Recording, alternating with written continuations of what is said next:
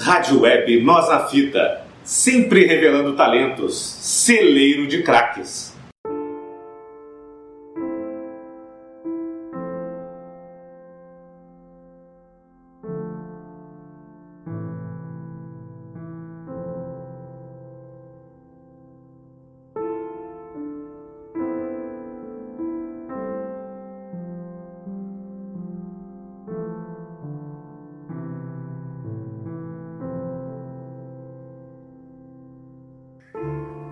Olá, amigos da Web Rádio Nós na Fita, no ar mais um programa homenagem.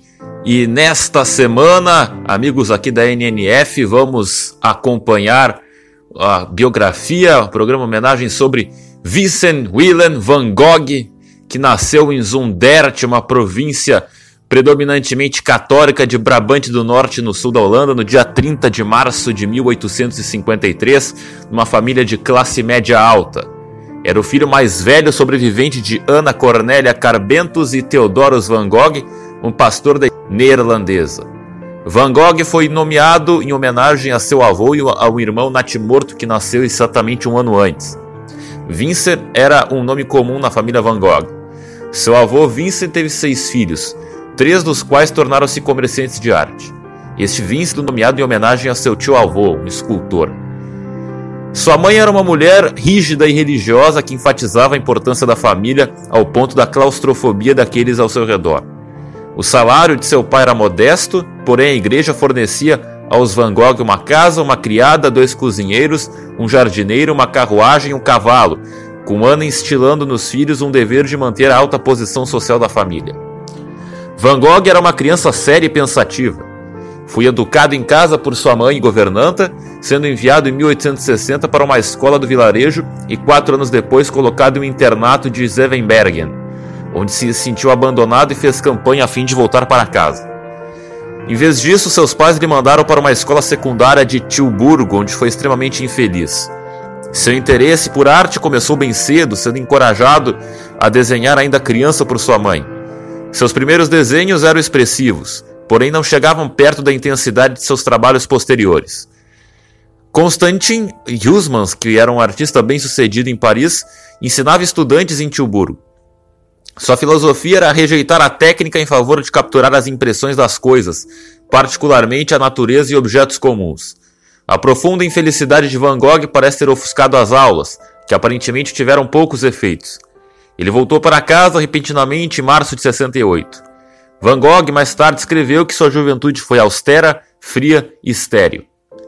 Seu tio Sente conseguiu em julho de 1869 um trabalho para Van Gogh na comerciadora de arte Goupil e Companhia em Haia. Ele completou seu treinamento em 1873 e foi transferido para a filial da empresa em Londres, passando a morar no número 87 da rua Hackford em Stockwell. Este foi um período feliz para Van Gogh. Estava tendo sucesso no trabalho e aos 20 anos de idade ganhava mais que seu pai. Johanna Van Gogh Bonger, a esposa de Theo, posteriormente afirmou, né, Theo Van Gogh e um dos irmãos de Van Gogh, ela posteriormente afirmou que este foi o melhor período da vida de seu cunhado. Ele se apaixonou por Eugene Lawyer, a filha de sua senhoria, porém foi rejeitado depois de confessar seus sentimentos. Lawyer estava secretamente noiva de um ex-inquilino. Van Gogh acabou ficando cada vez mais isolado e fervoroso religio religiosamente. Seu pai e seu tio conseguiram fazer em 1875 com que fosse transferido para Paris, onde ficou ressentido por questões como o grau em que a firma mercantilizava a arte, sendo demitido um ano depois.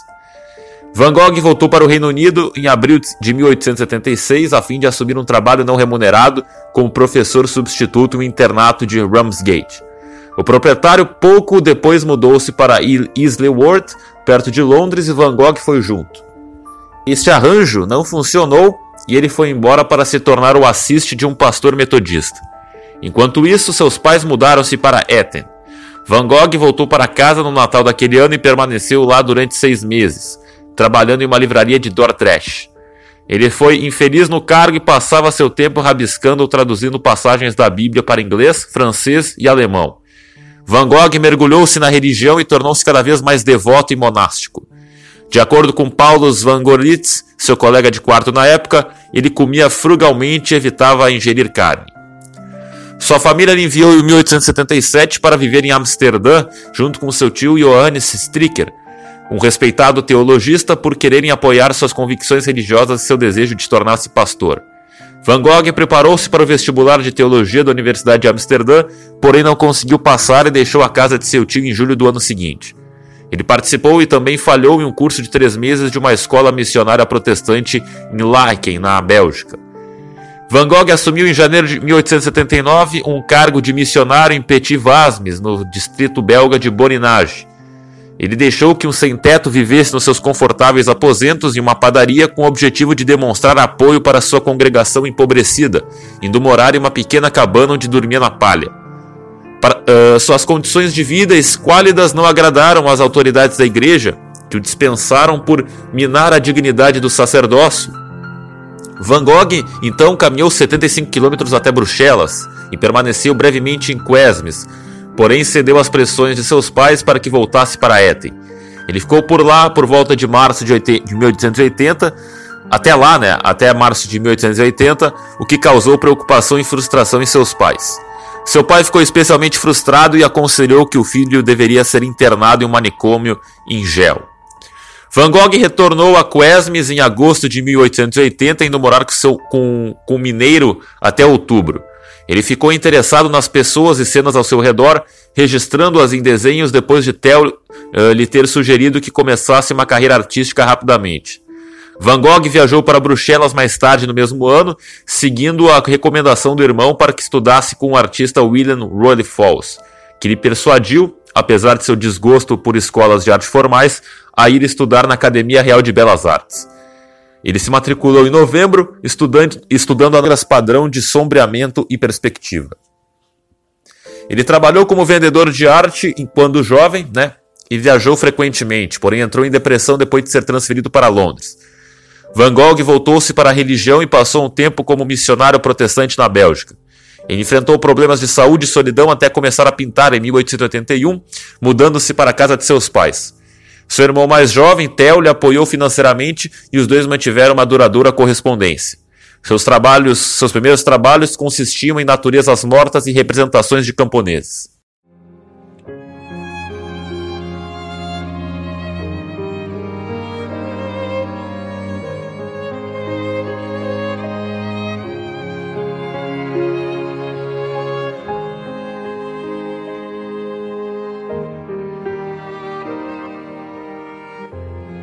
Van Gogh pintou em 1885 vários grupos né, de naturezas mortas. Ele completou diversos desenhos e aquarelas durante sua estadia de dois anos em Nuenen, além de quase 200 pinturas. Sua paleta de cores consistia principalmente de tons terrosos sombrios, especialmente marrom escuro, mostrando nenhum indício das cores vívidas que distinguem seus trabalhos posteriores. Houve o interesse de um comerciante de Paris no início de 85, Theo perguntou ao irmão se ele tinha pinturas prontas para serem exibidas. Van Gogh respondeu em maio com seu primeiro grande trabalho, Os Comedores de Batata, e uma série de estudos de personagens camponeses que eram a culminação de vários anos de trabalho. Ele depois reclamou que Theo não estava se esforçando bastante para vender suas pinturas em Paris, com o irmão respondendo que as pinturas eram muito sombrias e não se encaixavam com o estilo vivo do impressionismo. Seu trabalho foi exposto pela primeira vez em agosto nas vitrines do comerciante de arte Leurs em Haia. Uma de suas jovens modelos camponesas engravidou em setembro de 1885 e Van Gogh foi acusado de se forçar para cima dela, com um padre do vilarejo proibindo seus paroquianos de posarem para ele. Van Gogh mudou-se em 1886 para Paris, vivendo com o irmão. Começou a pintar vários retratos de amigos e conhecidos, pinturas de natureza morta, vistas do moinho da Galete e cenas de Montmartre, Asnieres e ao longo do rio Sena.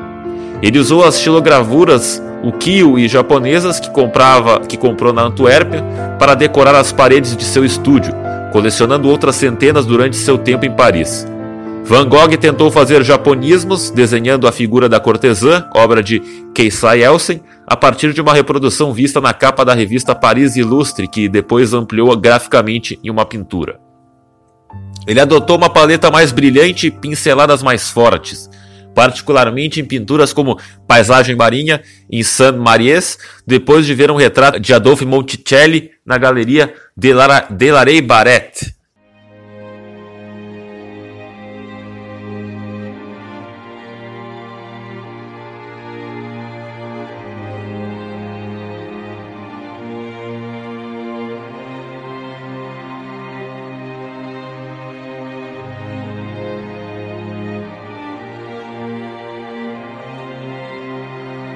Van Gogh e Theo, dois anos depois, pagaram para a publicação de um livro com as pinturas de Monticelli, com Van Gogh comprando alguns dos trabalhos dele para sua coleção. Van Gogh soube do ateliê de Corman por Theo e lá trabalhou entre abril e maio de 1886, onde frequentou o círculo do artista australiano John Peter Russell e conheceu os, os colegas alunos Emily Bernard, Louis Anquetin, e Henri de Toulouse-Lautrec este último lhe pintando um retrato em pastel. Eles se encontravam na loja de pintura de Julien Tanguy, na época o único lugar onde as obras de Paul Cézanne eram exibidas. Duas grandes exibições foram realizadas lá em 1886, mostrando o pontilhismo e neoimpressionismo pela primeira vez, dando destaque para George Seurat e Paul Signac. Van Gogh se mostrou, uh, se encontrou com vanguardistas como Emily Barnard habilidade impressionista. Ele adotou elementos do pontilismo, técnica em que vários pontos coloridos são aplicados na tela para criar uma mistura ótica de tons quando vista à distância. O estilo salienta a habilidade das cores complementares a fim de criar contrastes vibrantes. Van Gogh deixou Paris em fevereiro de 1888 por estar se sentindo cansado, tendo pintado mais de 200 quadros nos dois anos que passou lá. Ele fez junto com Theo sua primeira e única visita ao estúdio de Seurat pouco antes de partir. Van Gogh uh, criou uma nova abordagem para naturezas mortas e paisagens à medida que produzia suas obras, com suas pinturas ficando com cores mais vivas enquanto desenvolvia um estilo que estabeleceu-se por completo em 1888 na sua estadia em Artes. Começou a viver lá por estar doente devido a bebedeiras e tosse de cigarro.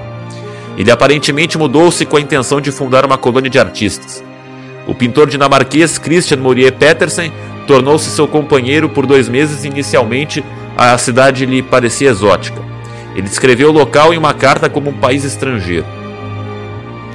O tempo passado em Arles foi um dos períodos mais prolíficos da carreira de Van Gogh.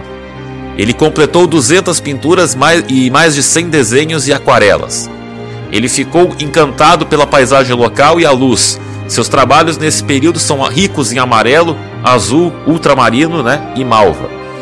Seus quadros incluem colheitas, campos de trigo e marcos rurais gerais da área, como por exemplo o Velho Moinho, uma, uma estrutura pitoresca acima dos campos de trigo.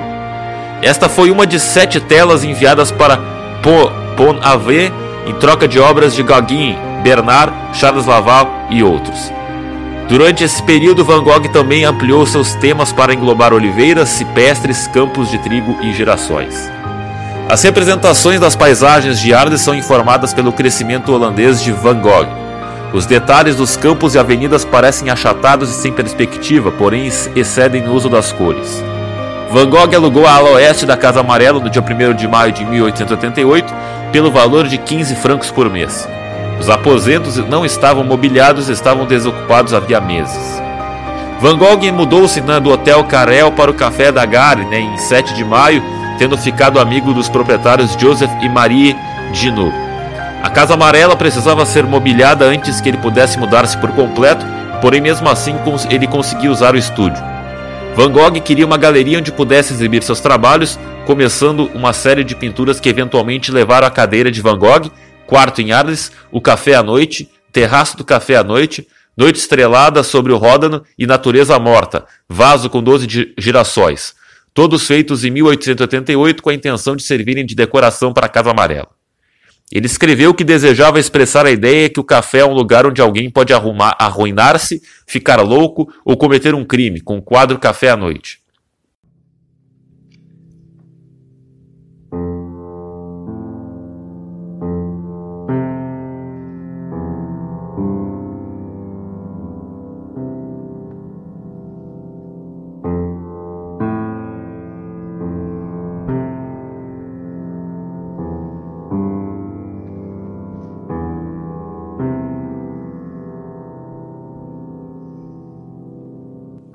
Gauguin então chegou em Arles e os dois começaram a pintar juntos em novembro de 1888.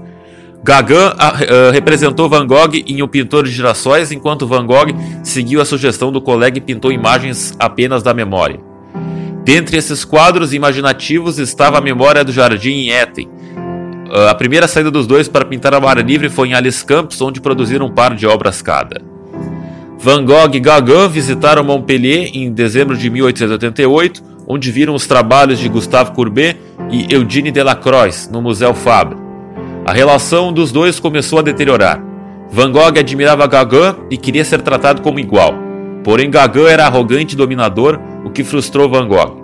Eles brigavam frequentemente e Van Gogh passou a temer que o colega fosse abandoná-lo, com a situação que ele descreveu como tensão excessiva, rapidamente chegando a uma crise. Ele sofria de episódios psicóticos e alucinações, temendo por sua estabilidade mental e frequentemente negligenciando sua saúde física, não comendo direito e bebendo muito. Sua amizade com Gauguin terminou em uma briga com uma lâmina quando Van Gogh, em um ataque de raiva, cortou parte de sua própria orelha esquerda. Não se sabe a exata sequência de eventos que levaram à mutilação da orelha esquerda de Van Gogh. Gauguin afirmou 15 anos depois que houve várias instâncias na noite anterior de um comportamento fisicamente ameaçador. A relação de ambos era complexa e Theo talvez devesse dinheiro para Gauguin, que suspeitava que os dois irmãos estavam lhe explorando financeiramente. É provável que Van Gogh tenha percebido que Gauguin planejava ir embora. Os dias anteriores foram muito chuvosos, que fez com que os dois homens ficassem presos nela.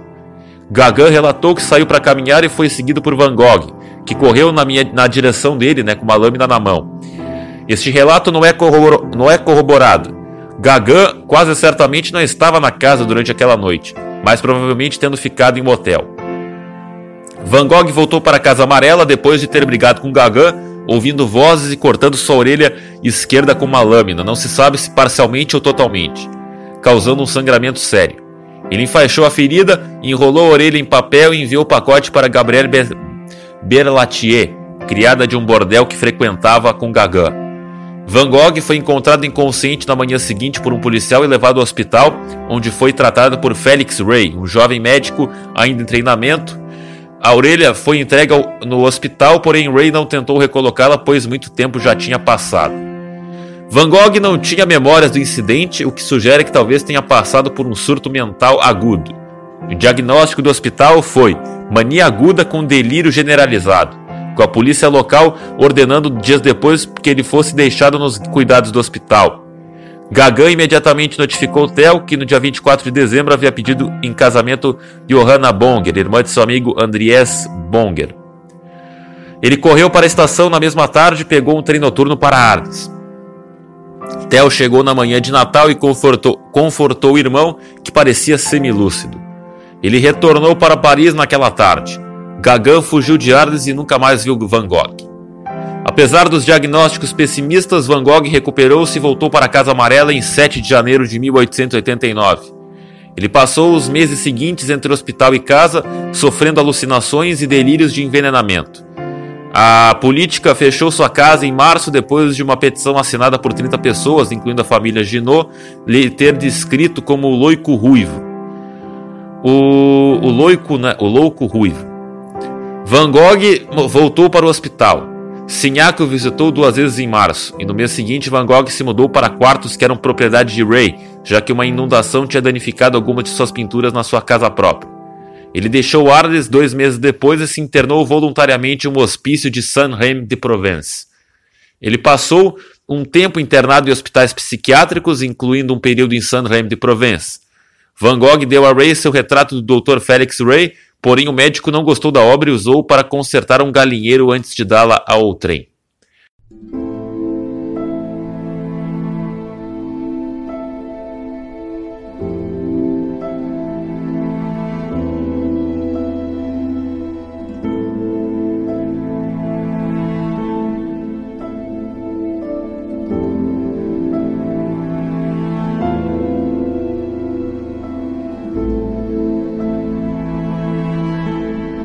Van Gogh tinha duas celas com janelas gradeadas, uma das quais ele usou como estúdio. A clínica e seu jardim tornaram-se temas de seus quadros. Ele realizou vários estudos dos interiores do hospital, como corredor do hospício e entrada do hospício.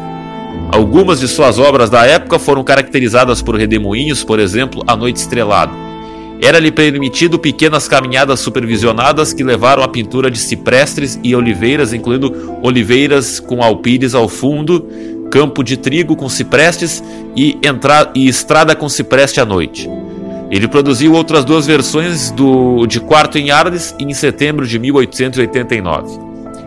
O acesso limitado à vida fora da clínica resultou na escassez de temas a serem retratados.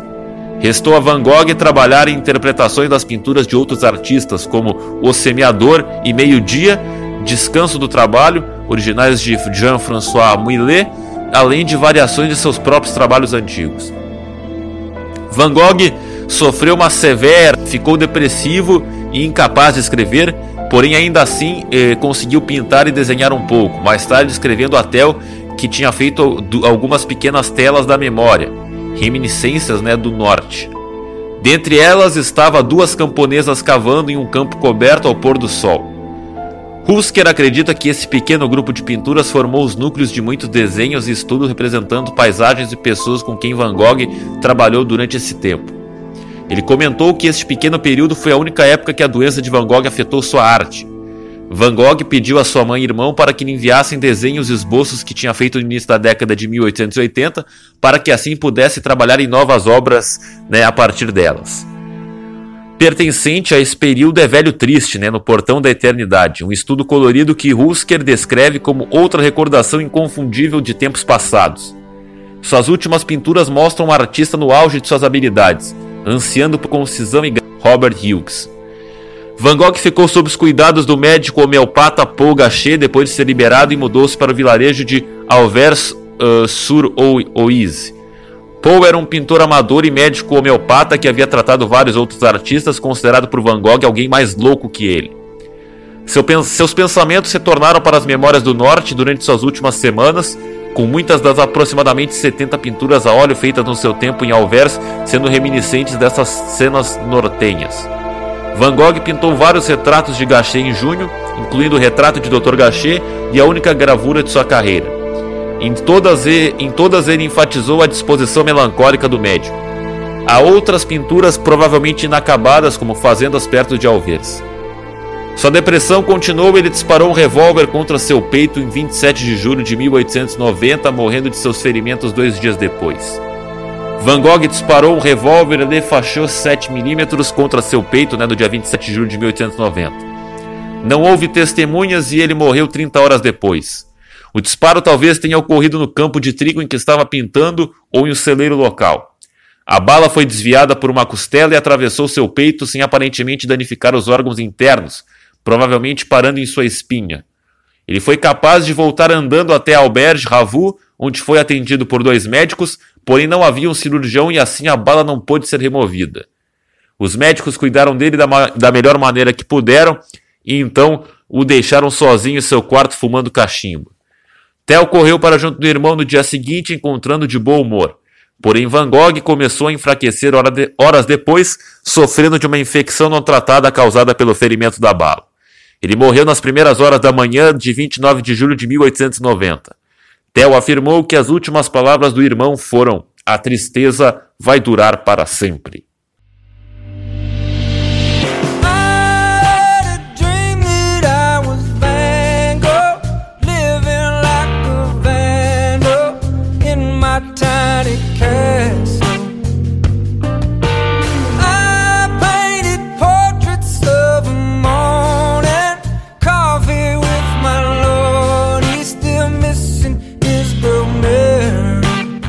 Van Gogh foi enterrado no dia seguinte no cemitério municipal de Alvers-sur-Oise. O funeral teve a presença de Theo Van Gogh, Andries Bonger, Charles Laval, Lucien Pissarro, Emily Bernard, Julien Tanguy e Paul Gachet, além de uns 20 familiares e habitantes locais. Theo já estava doente e sua saúde começou a piorar ainda mais após a morte do irmão. Ele ficou fraco e incapaz de lidar com a ausência de Van Gogh morrendo em 25 de janeiro de 1891 em, de, em Dembodolder, né? E sendo originalmente enterrado em Utrecht. Sua viúva Johanna fez o corpo de Theo ser exumado em 1914 e reenterrado ao lado de Van Gogh. A reputação de Van Gogh começou a crescer após a morte, a partir do início do século XX, quando elementos né, de pintura passaram a ser incorporados pelos fauvistas e expressionistas alemães. Van Gogh alcançou grande sucesso comercial, popular e de crítica década seguinte.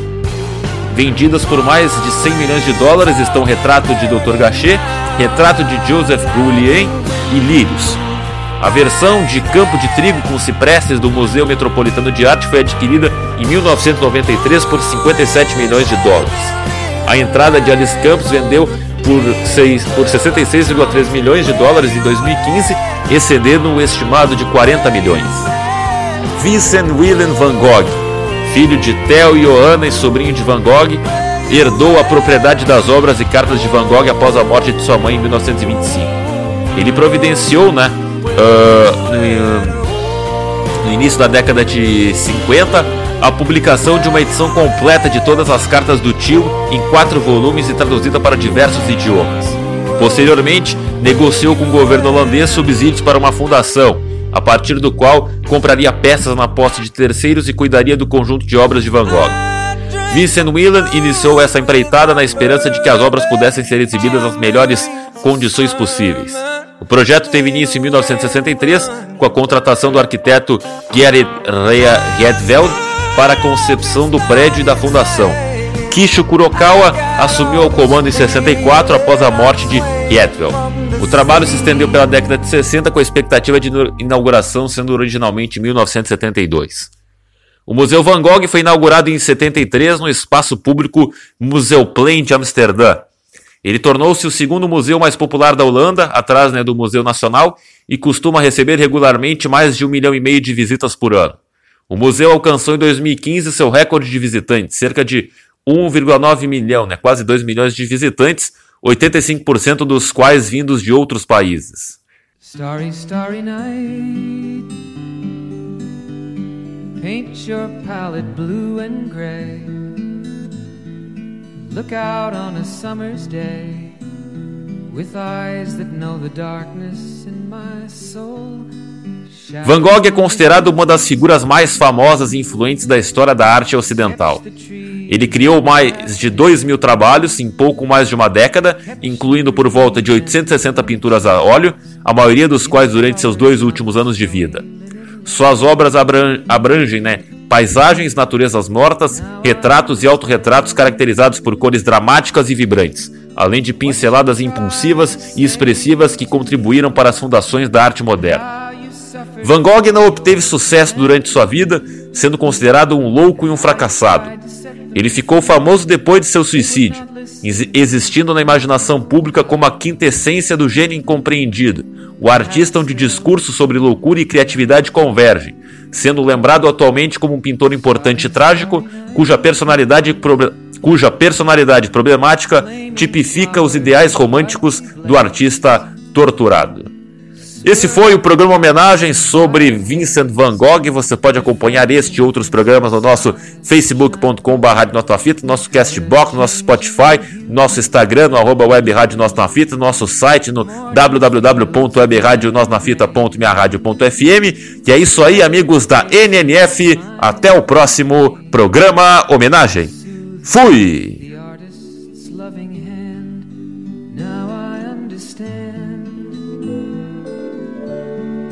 What you tried to say to me, and how you suffered for your sanity, and how you tried to set them free.